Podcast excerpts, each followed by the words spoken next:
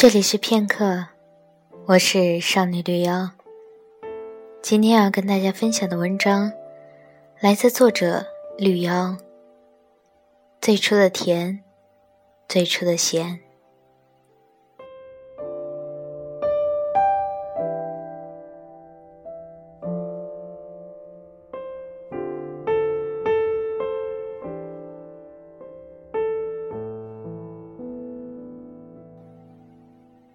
说起来有些大不敬。关于奶奶的回忆，大部分都与食物有关。在我小时候，人们对食物仍抱有深深敬畏，因为曾经短缺过。刚刚温饱中，将来会否短缺，仍是未知。那种神经质的敬畏，使我的童年、少年记忆。都紧紧跟食物做了链接，也让我长大后看到余华的《活着》与许三观卖血记为之震动。活着，血液，食物，我想不出有什么比这些更卑微、更基本、更包容一切。奶奶有五个女儿，两个儿子。最大的女儿比最小的女儿大十几岁。那一辈人刚开始是提倡做英雄母亲，不过是添双筷子的事情。养到中途觉出生活艰辛时，已经没有退路。爸爸还小时，爷爷在外地工作，奶奶一个月靠他二十几块钱工资带七个孩子生活，应该是日子不易。大家庭家长脾气难免不好。妈妈说，我爸长到十好几岁，还被奶奶一巴掌打得鼻血长流，并且喝令不准哭。我爸把血擦到门上，奶奶看污了家具，更加追着打出家门。我相信他的话。因为小时候，奶奶打我的回忆也还清晰。有一次，我被打到离家出走，躲到离家几百米的池塘旁边的杂草里。夏天，阴湿的池塘草丛里尽是蚊子。我半蹲半坐，一边哭，一边拍着蚊子，直到我妈到吃饭的时候把我找了回去。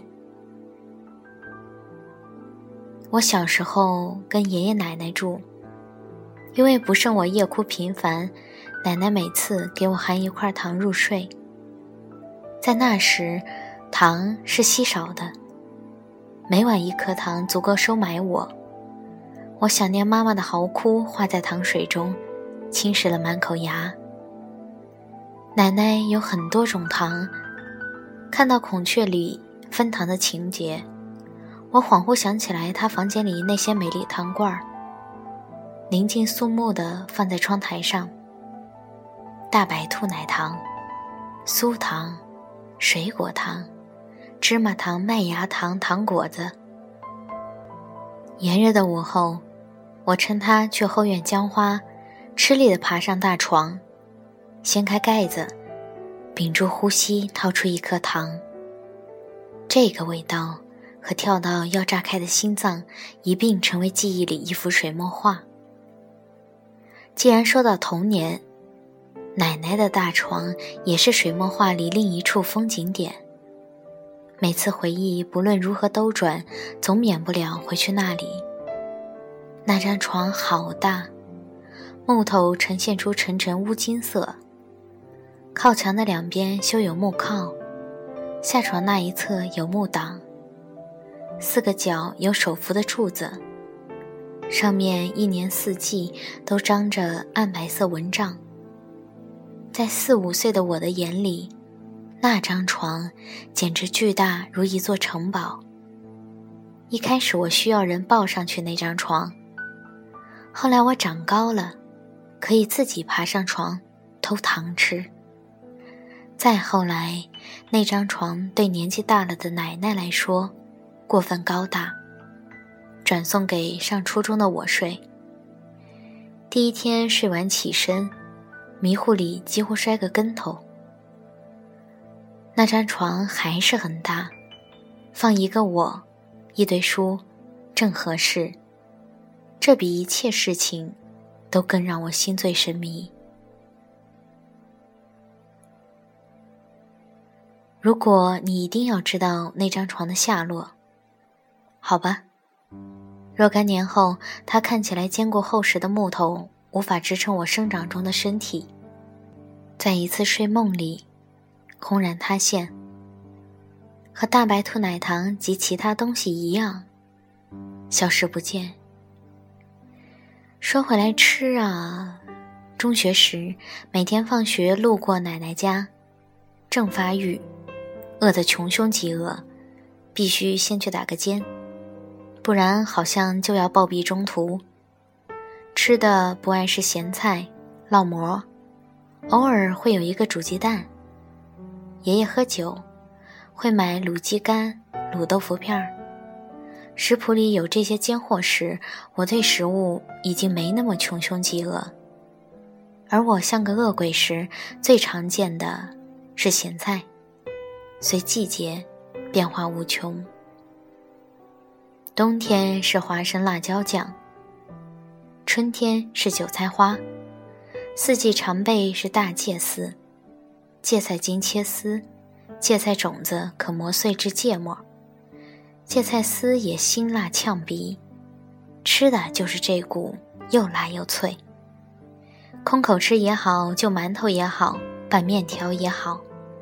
大芥丝是我奶奶的绝活，童年没有这个，真是不知如何是好。后来我到外面上学，每次开学前都要去爷爷那里，他和奶奶给我装咸菜带走。他们是老辈人，觉得学生出门一定要带咸菜或干粮。直到有一年，爷爷。沉默一会儿，给我一百块钱，然后说：“你走吧。”那个时候，我忽然、忽然间意识到，奶奶真的已经去世了。要不，不管她多大年纪，不管她是不是病得起不了床，都会打电话让姑姑、爸爸来给她做咸菜的。我攥着一百块钱，在街上走着，哭了一路。我从小跟周围格格不入，在亲戚中是异类，孤独感一直都有，靠读书缓解。是朋友为自己挑选的亲人，因为精神上的契合太难得，得到了就觉珍贵。再成长。被我漠视已久的另一种感情，时时都会心底等待我去理解。就如奶奶，无疑她在精神上毫不懂我。生活中，她对女孩偏严苛。小时候，我不觉被疼爱。可是写到她，记忆里这一点一滴，人生中最初的甜，最初的咸，又是什么？作为生命的初始值，它是我的源头，无法用简单的爱或不爱、好或是坏来判断。一蔬一饭，百味交集，常如流水，抽刀不断。亲情，大概就是要被误解的。我在吃上非常随意。连别人嫌弃的旅行社团餐都能吃得兴高采烈，连声称好。唯独在咸菜上，口味很刁。别人赞不绝口的买来尝尝，总不由怅然。我吃到过更好的，但是再也吃不到了。